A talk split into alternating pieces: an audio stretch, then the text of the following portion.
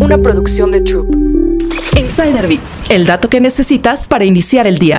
Arabia Saudita está apostando porque los futbolistas más populares del planeta jueguen en su país. A diferencia de la Liga Española y otras ligas europeas, los equipos saudíes no están atados por las restricciones al gasto que exige la UEFA, por lo cual no hay límites a los salarios que pueden ofrecer para atraer a los mejores jugadores a Medio Oriente. Se trata de un proyecto de privatización que busca estimular la inversión del sector público en el deporte. El fútbol se ha convertido en una prioridad bajo la iniciativa respaldada por el príncipe heredero de Arabia Saudita, Mohammed bin Salman. Mohamed menciona que aproximadamente el 80% de la población saudí está en contacto con el fútbol y que el proyecto se centra principalmente en el deporte nacional del país, que también está experimentando un crecimiento sin precedentes. Con esto, se espera que los ingresos de la Liga Árabe pasen los actuales 120 millones de dólares a más de 480 millones de dólares por año. Arabia Saudita también contempla presentar su candidatura para ser sede de la Copa del Mundo, ya sea en 2030 o 2034.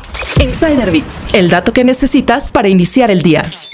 Una producción de Troop.